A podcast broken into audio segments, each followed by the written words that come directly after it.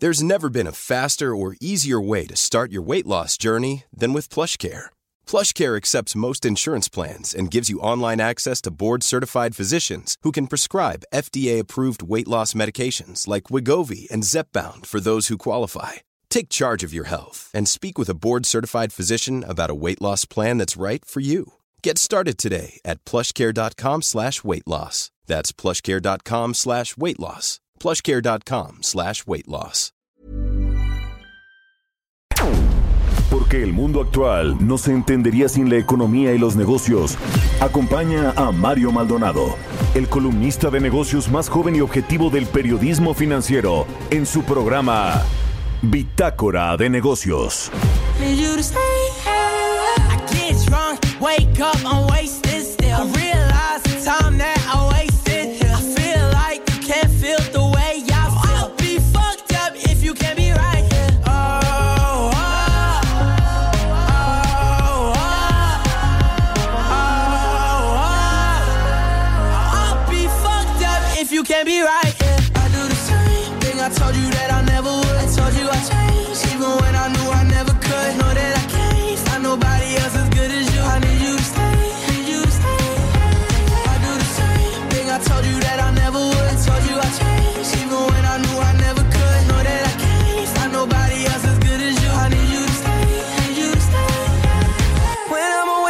I miss your touch.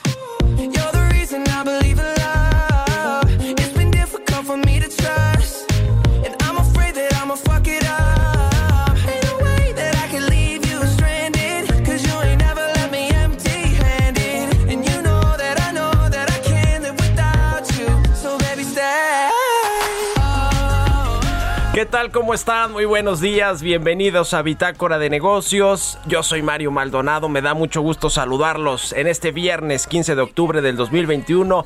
Mitad de mes, son las 6 con 4 de la mañana. Estamos transmitiendo en vivo desde la cabina de El Heraldo Radio aquí en la Ciudad de México. Un saludo a quienes despiertan tempranito, madrugan con nosotros en este primer programa de la barra del Heraldo Radio. Gracias por despertar con Bitácora de Negocios. Un saludo a quienes nos siguen por la 98.5 de FM aquí en la capital del país, en el Valle de México, en Guadalajara, Jalisco por la 100.3 de FM, en Monterrey, Nuevo León por la 99.7 de FM y también en el resto del país. Nos escuchamos a través de las estaciones hermanas del Heraldo Radio en el sur de los Estados Unidos. Y nos vemos en el streaming que está en la página heraldodemexico.com.mx y también en las redes sociales en la cuenta de Now Media que estoy tuiteando en este momento. Comenzamos este viernes con música. Estamos escuchando una canción de Justin Bieber que se llama Stay. Justin Bieber es uno de los artistas preferidos aquí de Jesús Espinosa, nuestro productor. Entonces, pues lo pusimos. Y eh, esta semana además estamos esc- escuchando canciones de artistas que comenzaron o fueron descubiertos en la calle, terminaron pues siendo grandes estrellas. Este es el caso pues sí de Justin Bieber que pues eh, este cantante compositor canadiense llamó la atención de productores luego de la viralización de sus videos en YouTube y de sus actuaciones callejeras. Desde los 10 años Bieber ya demostraba pues potencial acompañado de su guitarra por las calles de la ciudad de, las ciudades canadienses. Y esta de Stay es una canción que pues se canta junto con el rapero australiano Kid Laroi en colaboración pues con, con Just- Justin Bieber por supuesto. Fue, fue lanzada reciente esta del, del 9 de julio del 2021 así que bueno vamos a estar escuchando hoy a Justin Bieber por que le gusta aquí a Jesús Espinosa y bueno está bien además esta creo que es nueva no está en las listas de popularidad en fin bueno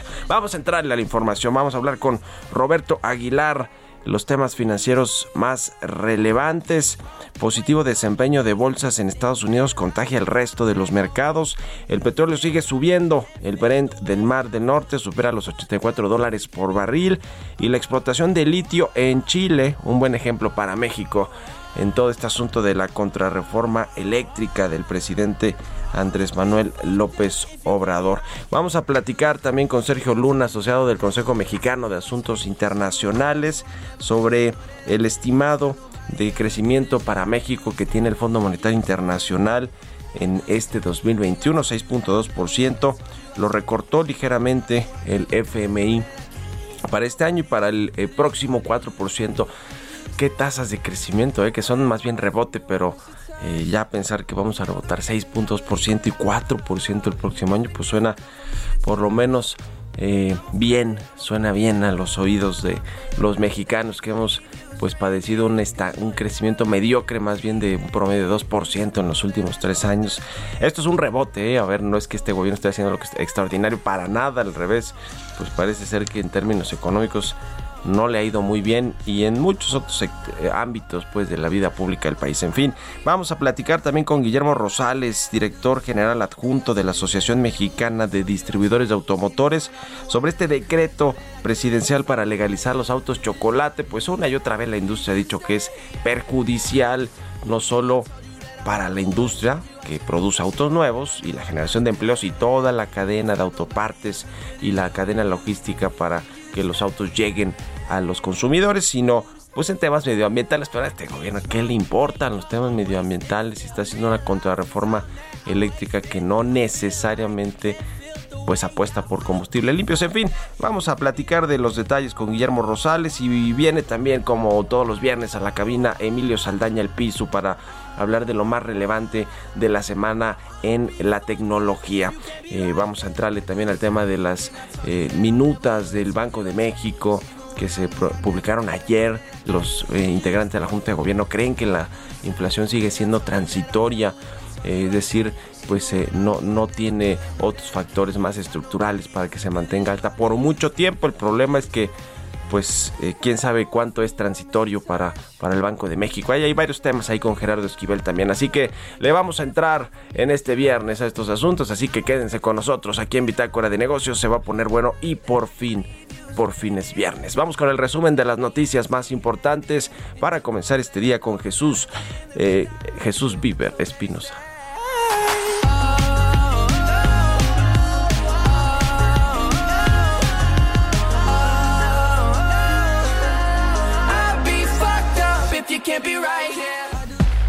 El resumen. Durante su participación desde el Zócalo de la Ciudad de México en la Feria Internacional del Libro, el subsecretario de Prevención y Promoción de la Salud, Hugo López Gatel, señaló sobre el uso comunitario del cubrebocas que estos se convirtieron en un instrumento de personas egoístas. Recordarán el dilema falso inducido respecto al cubreboca. No quisiera enfatizar esto una vez más, pero la idea del cubreboca se convirtió en el instrumento con que las personas egoístas y los grupos sociales egoístas trataban de echarle la culpa a los demás. Que se ponga el cubrebocas porque si no me va a contaminar a mí y a mi familia y a mi pequeño universo. Cuando, en términos técnicos, si hubiéramos pensado en el cubrebocas como un instrumento de conexión social para protegernos unos a los otros, hubiéramos tenido también mejores resultados. Rogelio Ramírez de la O, secretario de Hacienda, participó en las reuniones anuales del Fondo Monetario Internacional y el Banco Mundial, donde presumió que la administración del presidente de México, Andrés Manuel López Obrador, redujo 5.7% el gasto público. En la minuta de su más reciente decisión de política monetaria publicada este jueves, la Junta de Gobierno del Banco de México señaló que la creciente inflación continúa amenazada por presiones externas sobre los precios energéticos y los cuellos de la botella en la producción. La Fiscalía General de Justicia de la Ciudad de México presentó los resultados de las investigaciones sobre el colapso de la línea 12 del metro en donde fallecieron 26 personas el pasado 3 de mayo. Ernestina Godoy dio a conocer que se realizó una investigación rigurosa y científica donde se concluyó que la instalación deficiente de los pernos y fallas en soldadura fueron causa del colapso. La Fiscalía General de Justicia solicitará en unas horas audiencias ante el Poder Judicial para presentar imputaciones penales por los delitos de homicidio, lesiones y daño a la propiedad en contra de personas físicas. A partir de ello, el juez notificará y citará a los probables responsables, personas físicas y morales, para dar inicio a su proceso penal. El economista Fausto Barajas aseguró que la pretensión del gobierno mexicano para regular los autos chocolate es un asunto que no le conviene a la economía mexicana. Explicó que este tipo de comportamiento por parte del Estado suele estar cimentada en presiones que se dan dentro de las fronteras del país. Bitácora de negocios en El Heraldo Radio. El editorial.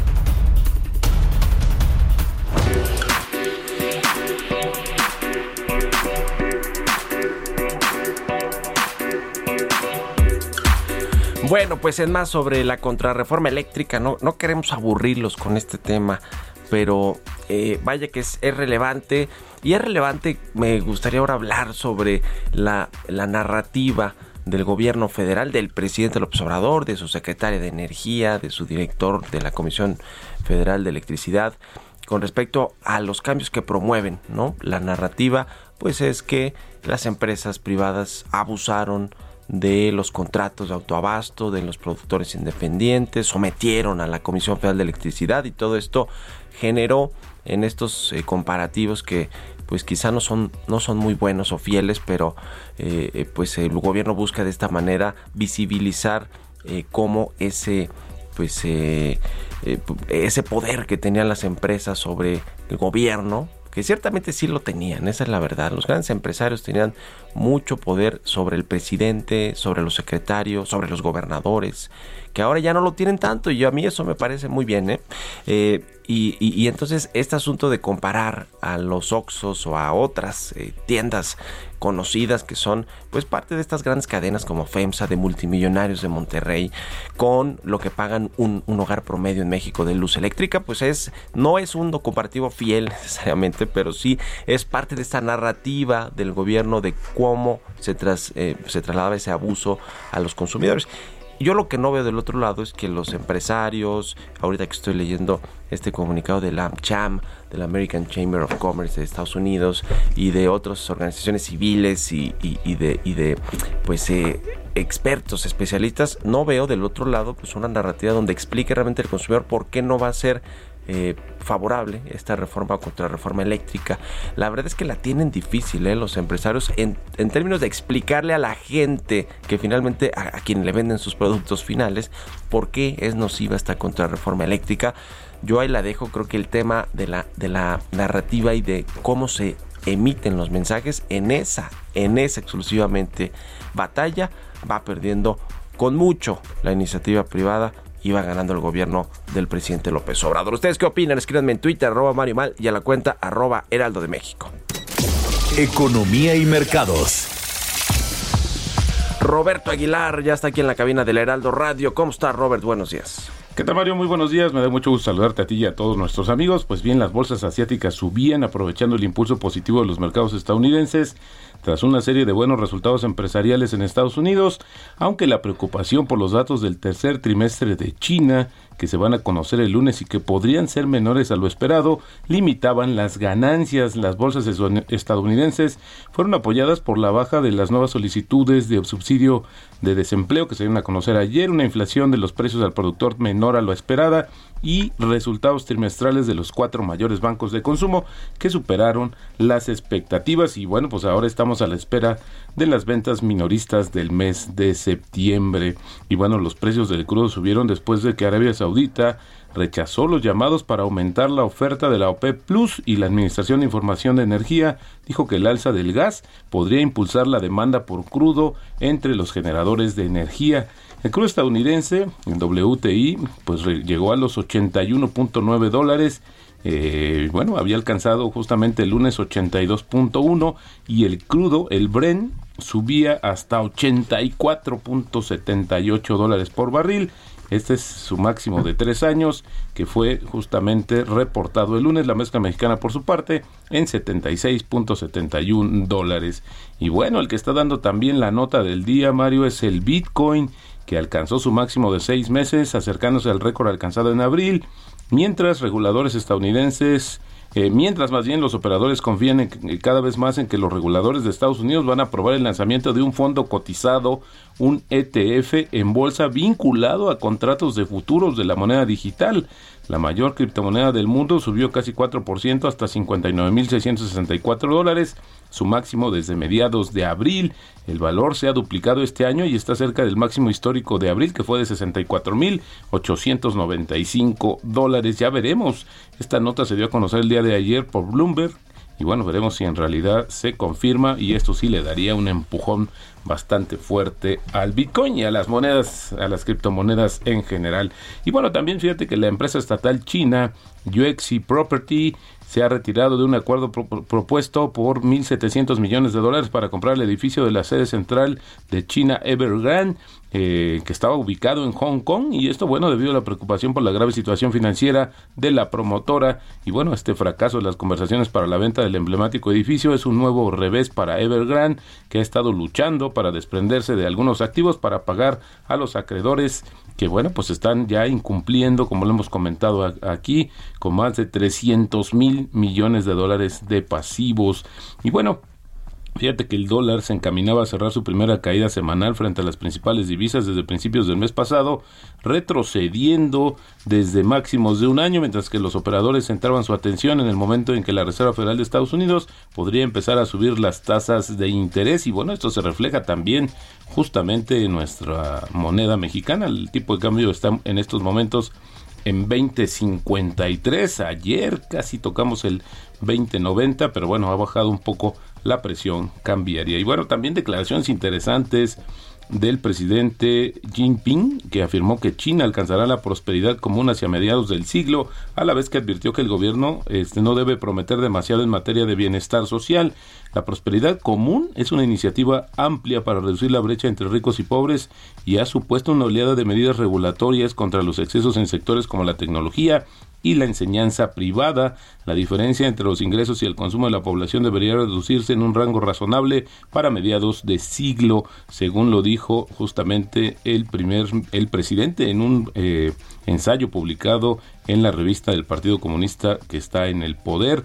Sin embargo, también el presidente dijo que el gobierno no debería de hacer promesas que no pudiera cumplir y evitar la, trampa, la trampa del bienestarismo, así fue como lo llamó. Y bueno, fíjate que interesante, Chile anunció un proceso de subasta para adjudicar contratos operativos para explorar y producir 400 mil toneladas de litio metálico para baterías en un intento por impulsar la producción y satisfacer la demanda mundial. La medida se produce cuando el país andino, que está en el llamado Triángulo de Litio de Sudamérica, es uno de los principales productores mundiales del metal y busca acelerar el desarrollo de nuevos proyectos que se han estancado en los últimos años. El ministerio, justamente encargado, dijo que los contratos se dividirán en cinco cuotas de 800 mil toneladas cada una, dando a los postores un plazo de siete años para exploración geológica, estudios y desarrollo del proyecto, prorrogable por otros dos años. Luego, 20 años para la producción y el Estado va a recibir un pago de regalías por la asignación de las cuotas, así como un pago variable durante el periodo de producción. Y bueno, te decía el tipo de cambio, cotizando en 2053, ya tenemos una depreciación anual que bajó en 3.4% y la frase del día de hoy, a veces tienes que sufrir un poco en el corto plazo para batir al mercado en el futuro. Y esto lo dijo Mar Mobius. Pues ahí está, mi querido Robert, muchas gracias. Mario. Y buenos días, Roberto Aguilar, síganlo en Twitter, Roberto AH y al ratito en la televisión, en el canal 10, en las noticias de la mañana, 6 con 20 minutos. Vamos a otra cosa. Mario Maldonado en Bitácora de Negocios.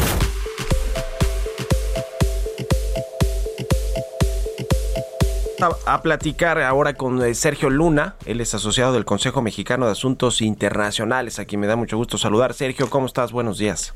Mario, muy buenos días, mucho gusto en saludarte.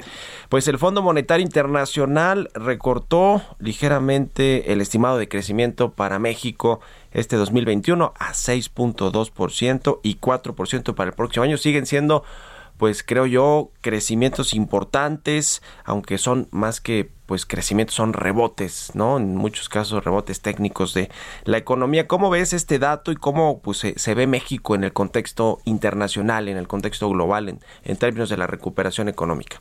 Mira, Mario, yo creo que el fondo nos trató bien en las proyecciones que, que acaba de anunciar. Como bien dices, ese 6.2 es una revisión eh, relativamente marginal con respecto al 6.3 que anticipaba en su en su ah, eh, su documento de, de, primavera eh, y sobre todo cuando comparas con el ajuste tan fuerte que hacen en los Estados Unidos.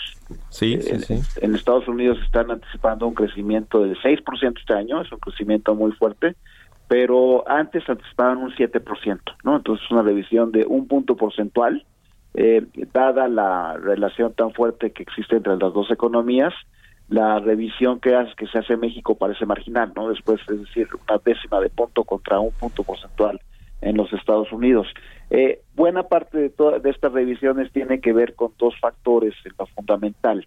Eh, primero, un impacto más prolongado de la pandemia, eh, dadas estas variantes que hemos visto, Delta, eh, y que por lo tanto pues lleva que el tercer trimestre del año, y eso lo estamos viendo prácticamente en, todo el planeta, eh, las tasas de crecimiento se moderaron sustancialmente con respecto a lo que habíamos visto eh, a comienzos del año. Y el segundo aspecto que, que comenta el fondo y que también es algo que ya escuchamos con más frecuencia es el tema de disrupciones de oferta, que ahí me parece como que es hasta cierto punto esperado, Mario eh, venimos de una caída muy fuerte en actividad en el 2000, en el 2020, el rebote de 2021, como bien mencionas, pues lo que implica es, en cierta manera, si me permites, el símil es como un corredor que de repente para por absoluto y, luego tiene que arrancar muy fuerte. Obviamente tiene limitantes físicos a qué tan rápido puede correr y eso se refleja bien en esas disrupciones de oferta que estamos viendo o en el otro gran factor que comenta el fondo que son riesgos inflacionarios. Que vaya que los está padeciendo México, Estados Unidos y muchos otros países este asunto de el aumento generalizado de los precios de los bienes y servicios, la inflación en el país. Ahora, eh, el, el, el, digamos, la recuperación en América Latina que, que, pues ha sido también dispareja con Estados Unidos, ya comentaba los datos, son crecimientos importantes y México pues de alguna manera está atado también a lo que sucede en Estados Unidos por la dependencia comercial, pero en el resto de, de países de América Latina o de algunos otros emergentes, ¿cómo ves a México en ese contexto de los, de los, de los países pues latinos con los que se compara también México o los emergentes? Mira, eh, eh, relativamente bien y de nuevo tiene que ver yo creo en gran medida con el estímulo externo que viene de la vecindad y la relación tan fuerte con Estados Unidos. Simplemente para ponerte un comparativo, el rebote que está anticipando el fondo para Brasil, la otra gran economía regional, es 5.2. Eh, es decir, México estaría, de acuerdo a las proyecciones del, del fondo, creciendo un, un punto porcentual eh, más que Brasil y en general en lo que estamos viendo en, América Latina o lo que está viendo más bien el fondo son crecimientos eh, ligeramente eh, mayores para el conjunto de región 6.3 es decir, ligeramente por arriba de México, lo cual quiere decir que el resto de las economías está anticipándose un rebote relativamente fuerte. Aquí el, el, el gran reto hacia adelante, Mario, es que ya para 2022 la tasa de crecimiento regional de acuerdo al fondo es de 3%, es decir, efectivamente después de un rebote fuerte en el 2021, el gran reto es trayectorias de crecimiento hacia adelante y ahí yo creo que lo que tiene que ver mucho es qué tanto podemos invertir para crecer, eh, aumentar el crecimiento potencial. Ese es el gran reto de América Latina y de México, por supuesto. Pues ahí está, ahí está el tema. Te agradezco mucho, Sergio Luna, asociado de Comexi, por estos minutos y muy buenos días. Al contrario, el agradecido soy yo, Mario. Buen día. Hasta luego. Vamos a hacer una pausa rapidísima y regresamos. Continuamos en un momento con la información más relevante del mundo financiero en Bitácora de Negocios con Mario Maldonado. Regresamos. Estamos de vuelta en Bitácora de Negocios con Mario Maldonado.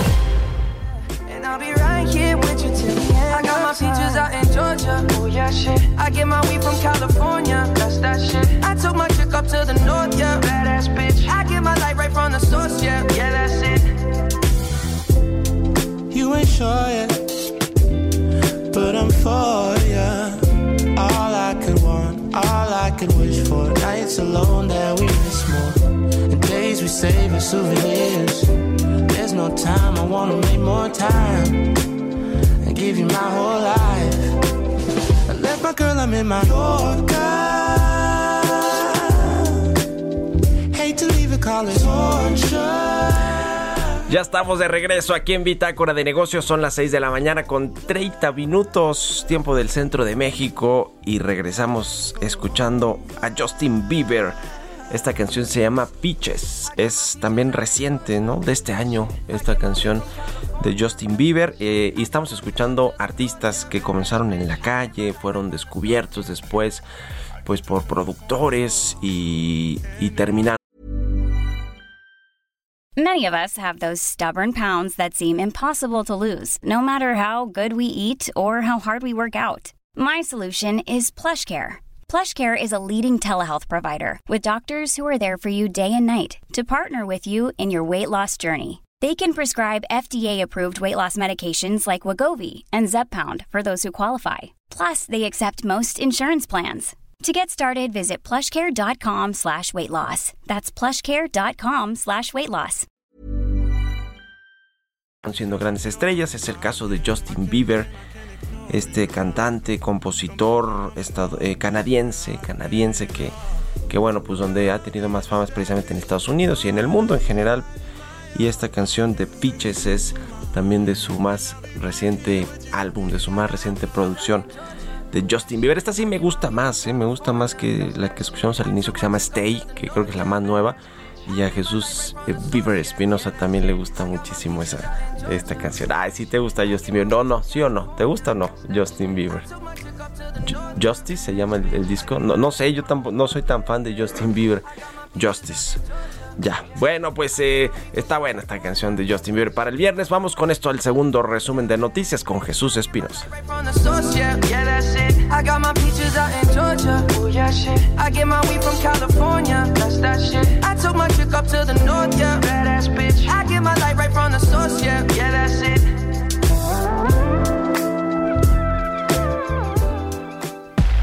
El resumen. Ernesto Sepúlveda, presidente del Comité Técnico Asesor del Instituto Mexicano de Ejecutivos de Finanzas, consideró que a pesar de que la banca en México mostró resiliencia durante los últimos meses, es importante darle seguimiento para asegurar la estabilidad del sistema financiero en el país. También el Instituto Mexicano de Ejecutivos de Finanzas entregó el reconocimiento a director financiero del año IMEF a Didier Mena Campos de Banco Santander México y a Ramón Alfonso Casanova Hernández del Grupo IXA. Después de que en los últimos meses las aerolíneas decidieron unilateralmente que la tarifa básica no incluye equipaje de mano, Ricardo Schiff, el titular de la Procuraduría Federal del Consumidor, señaló que es algo que están peleando en este momento porque de manera ilegal las líneas aéreas dicen que la tarifa básica no incluye equipaje de mano, contrario a lo que señala específicamente la ley. Integrantes de la industria denunciaron que con el cierre de 70 gasolineras y 100 permisos para apertura de nuevas estaciones que no han obtenido respuesta, la Comisión Reguladora de Energía está afectando inversiones por 170 millones de dólares en el sector. La tesorera de la Asociación Mexicana de Proveedores de Estaciones de Servicio, Alicia Zazueta, afirmó que los cierres se han realizado en los últimos tres meses y se deben a que algunas gasolineras no cuentan con la actualización de algunos trámites. BBVA México acompañó al Fondo de la Vivienda del Instituto de Seguridad y Servicios Sociales de los Trabajadores del Estado en la colocación de certificados bursátiles fiduciarios por un monto de 10 mil millones de pesos. Luego de que el pasado lunes y martes de esta semana la unidad mexicana de la empresa automotriz estadounidense Ford detuvo sus operaciones, de nueva cuenta parará la producción a partir de este viernes en ambos turnos de su planta de Hermosillo, Sonora, por un problema de desabasto de material. Entrevista.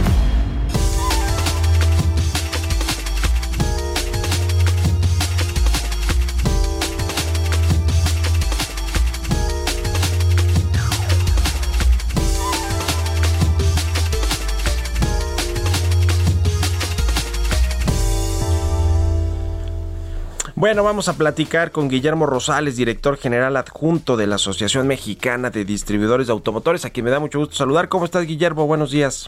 Muy buenos días, eh, Mario. Un gusto saludarte y muchas gracias por esta conversación. Pues el presidente de México, Andrés Manuel López Obrador, anunció que el próximo sábado se firmará, o sea, mañana, se firmará un convenio para los autos chocolate que puedan ser regularizados o legalizados en México. Es algo que ya había anticipado de alguna manera el presidente que iba, que iba a venir este decreto. En Baja California, eh, pues eh, también eh, ya se había prestado el gobernador a hacer ahí algo, algo en, en, en este sentido.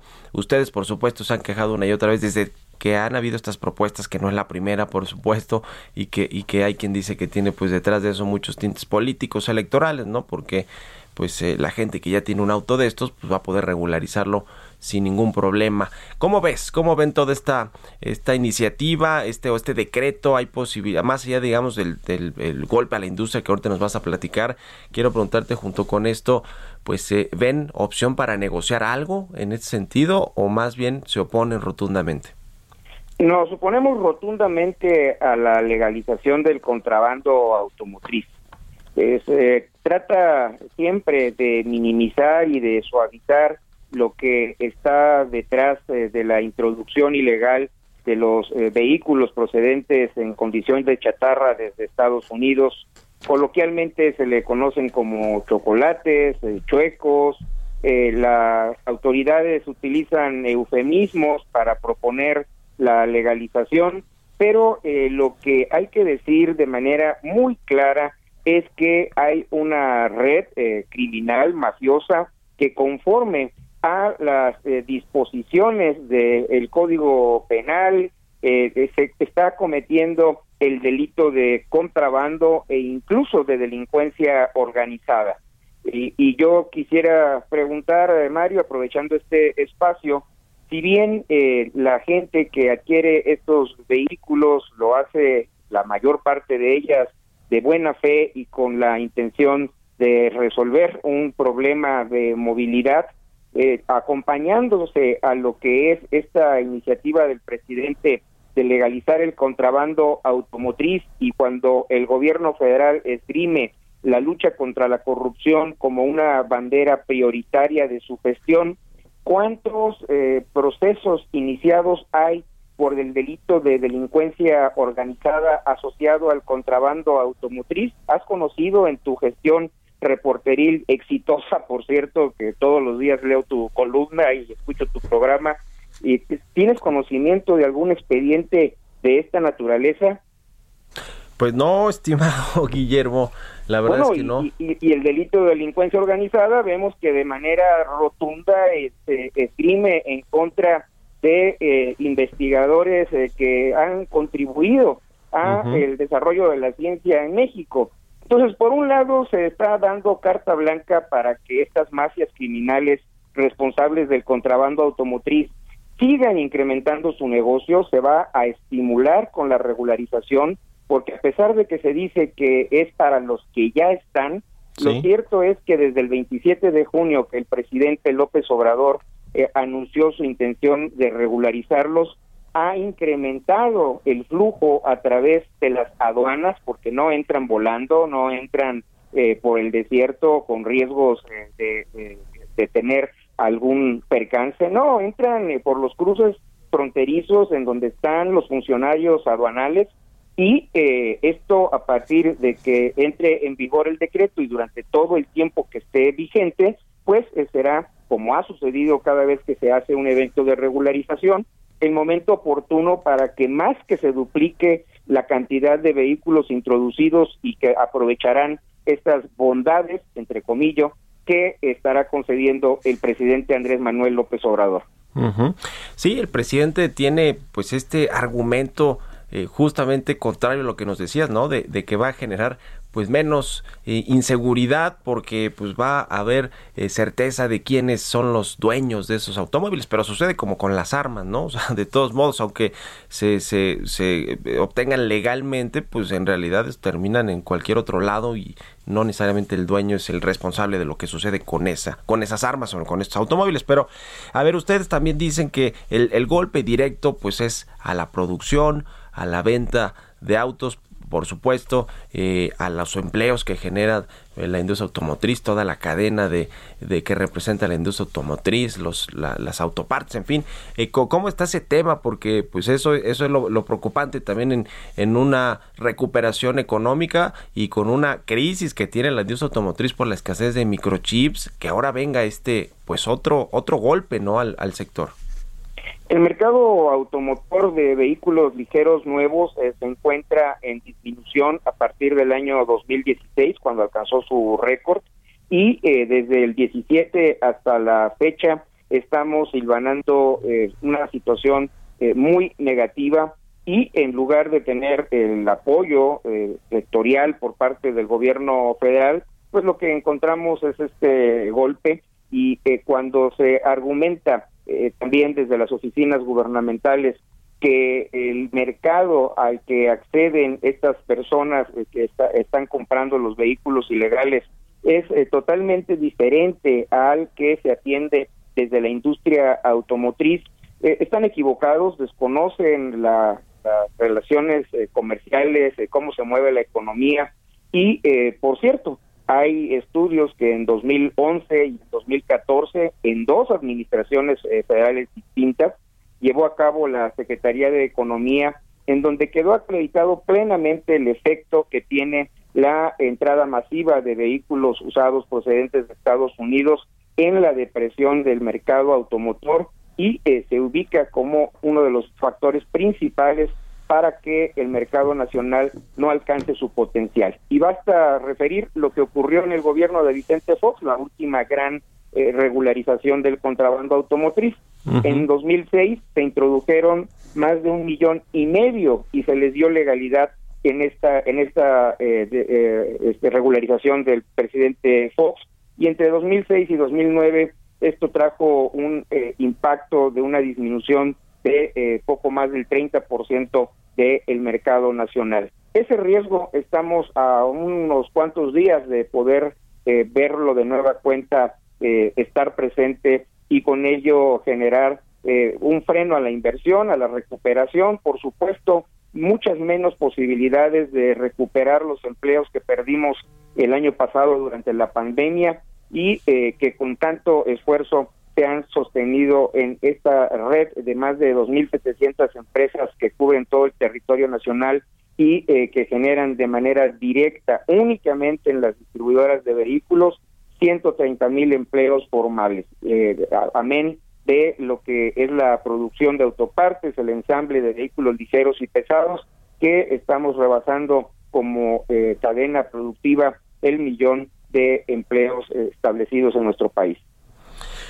Pues eh, qué cosa. Ahora eh, dice el presidente López Obrador que va mm, a comenzar este esta regularización de los autos chocolate en siete en siete estados del país y de ahí se extenderá al resto de la República Mexicana. Me imagino que los estados pues son los fronterizos, ¿no? Donde pues por donde llegan eh, los los autos en una primera instancia, quizá después se van a otros a otros estados del país, pero pues ahí es donde hay el mayor problema.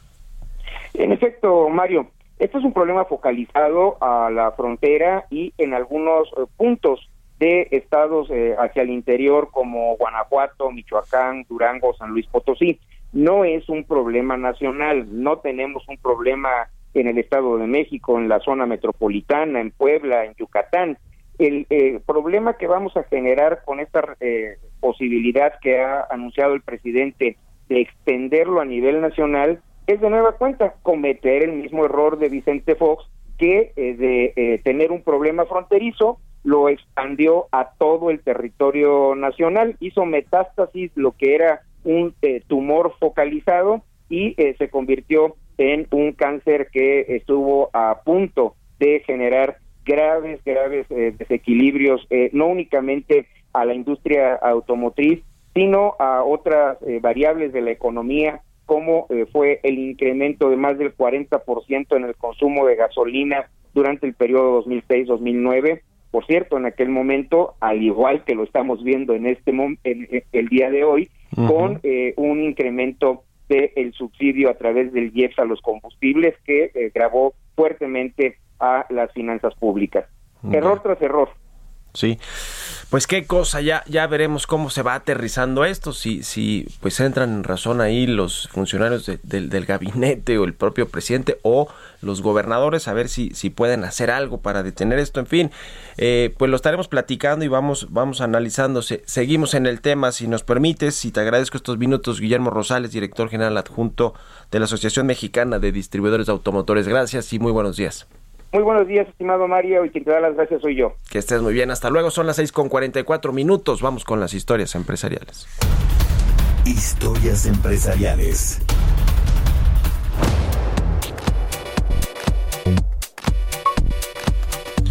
Pues se anunció un nuevo evento de Apple, el Apple Event, Event para el 18 de octubre. El teatro de Steve Jobs en Apple Park será el escenario para este Apple Event donde se espera pues como en cada uno de estos eventos la presentación de eh, novedades de la compañía. Vamos a escuchar esta pieza que presenta Giovanna Torres.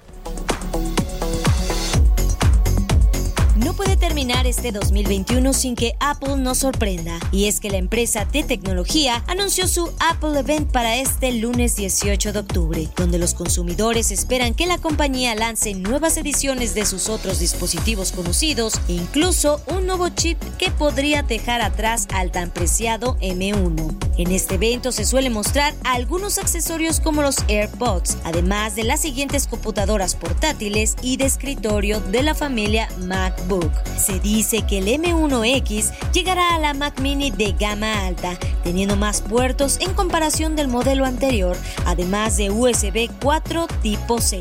Otros rumores mencionan que los nuevos AirPods tienen un diseño similar a los AirPods Pro, solo que estos serían un poco más cortos. Otra cosa que se espera es tener más información sobre el sistema operativo Mac OS Monterrey, fecha de salida y un poco más de sus nuevas características. La hora del evento de este lunes variará según la zona horaria en la que te encuentres. Para el caso de México será al mediodía. Una vez más será 100% virtual debido a la aún presente pandemia de coronavirus. Apple Event será transmitido de forma gratuita en su canal de YouTube, así como online en apple.com y en la app de Apple TV. Para Bitácora de Negocios, Giovanna Torres. Bitácora de Negocios.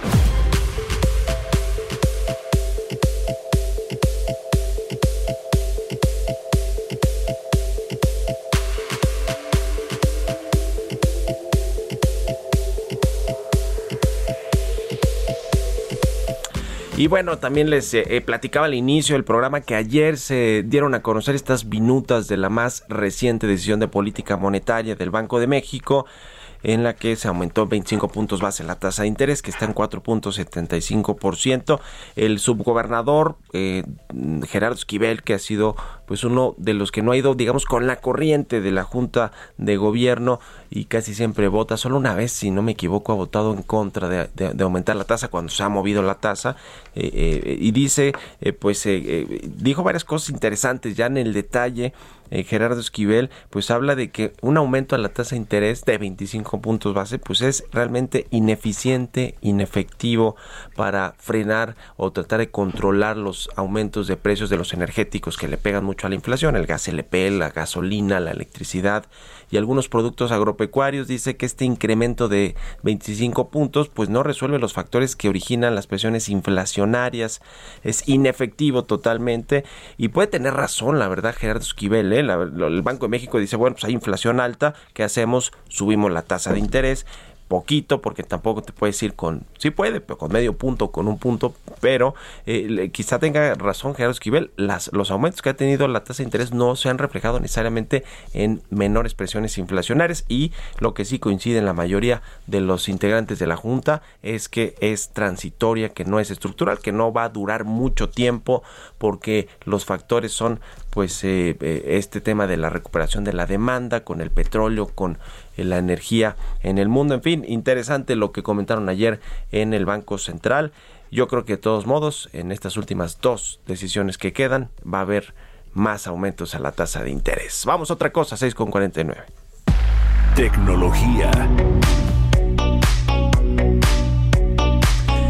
Ya llegó a la cabina del Heraldo Radio Emilio Saldaña, el Pisu, con lo más importante de la tecnología. ¿Cómo estás, mi querido Pisu? Bienvenido, buenos días. Muy buenos días, mi querido Mario, y muy feliz viernes a nuestra audiencia. Déjenme les comparto lo más relevante en tecnología para esta semana. Oigan, la crisis de chips a nivel mundial, seguramente han comenzado a escuchar al respecto, pero podría tratarse de una tormenta perfecta para el avance tecnológico en varias industrias. Esta tormenta perfecta, como muchos de los análisis coinciden en definir la crisis de semiconductores, se desarrolla con la pandemia. Por un lado, el encierro inicial provocó la compra de más computadoras, teléfonos inteligentes y tabletas. Al mismo tiempo, la producción de chips para automóviles se redujo como resultado del encierro y la reducción en las ventas, por supuesto, de los automóviles. Sin embargo, la venta de los automóviles comienza a recuperarse poco a poco, pero de manera rápida, o son de las primeras industrias en empezar a recuperarse, y esto implica que la producción de chips para automóviles aumentara nuevamente, pero para entonces ya se había complicado la cosa, además con un tema que tenemos de transporte marítimo a nivel mundial, una crisis también muy grave, en donde hay barcos y contenedores de ambas partes del mundo, pues literalmente varados y con esto se han incrementado tanto los costos de transportación de, de materia prima como por supuesto, la crisis que estamos comentando de los chips. En, el caso de la Comisión Europea, se acaba de anunciar planes para un nuevo ecosistema de fabricación de chips destinado a mantener la competitividad y autosuficiencia de la Unión Europea después de esta escasez mundial de semiconductores. Es probable incluso que Apple reduzca la producción de su iPhone 13 hasta en 10 millones de unidades debido a la escasez mundial de chips. En su informe, Apple dice a los fabricantes que el número de unidades sería menor porque los proveedores de chips, incluyendo Broadcom y Texas Instruments, están enfrentando problemas para entregar los componentes. Por otro lado, Microsoft anunció que cerrará LinkedIn, esta plataforma de social de contactos profesionales o de chamba, después de casi siete años de su lanzamiento en febrero de 2014. Y se trata de la última gran red social occidental en ceder ante la censura. LinkedIn, con sede en California y comprada por Microsoft en 2016, se ha vuelto muy popular a nivel mundial entre empleadores, empleados y solicitantes de empleo, ya que sus características similares a las de redes sociales les facilitan la conexión entre sí mientras construyen su red profesional. LinkedIn comentó en un comunicado que si bien han tenido éxito en ayudar a los miembros chinos a encontrar trabajos y oportunidades económicas, no han encontrado el mismo nivel de éxito en los aspectos más sociales de compartir y mantenerse informado. Y también, comentaron, nos enfrentamos a un entorno operativo significativamente más desafiante y mayores requisitos de cumplimiento por parte de China. Dado esto, hemos tomado la decisión de retirar la versión localizada actual de LinkedIn en ese país, agregó LinkedIn. Y finalmente le comento, Twitter ha anunciado esta semana una nueva función Mom deserves the best, and there's no better place to shop for Mother's Day than Whole Foods Market. They're your destination for unbeatable savings, from premium gifts to show-stopping flowers and irresistible desserts. Start by saving 33% with Prime on all body care and candles. Then get a 15-stem bunch of tulips for just $9.99 each with Prime. Round out Mom's menu with festive rosé, irresistible berry chantilly cake, and more special treats. Come celebrate Mother's Day at Whole Foods Market. A través de su propia cuenta de Twitter que se llama Eliminar un seguidor. Y esta ya está disponible para todos los usuarios de la plataforma a nivel mundial en la versión de escritorio.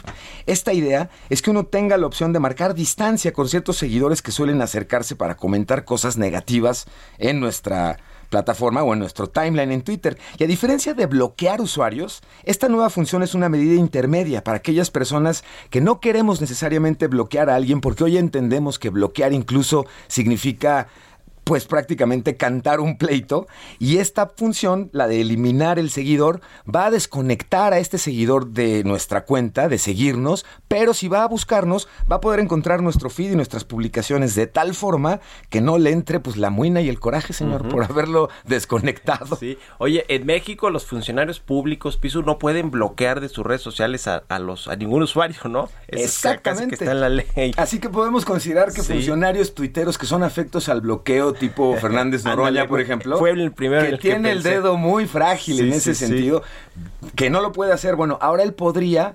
desconectarte de su red para que dejes de ver sus publicaciones de manera automática, a menos que vayas y lo busques. Y ya serían muchas ganas de sufrir también, entonces. Pues sí.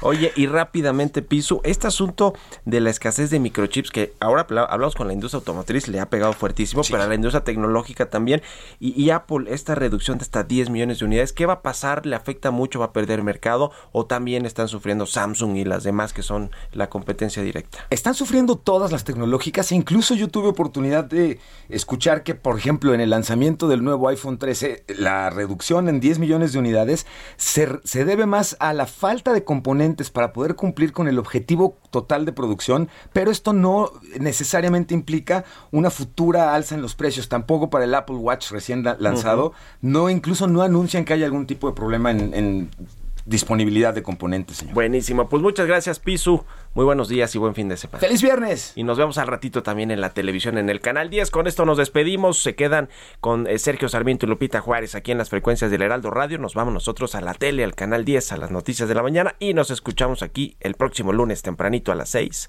Muy buenos días.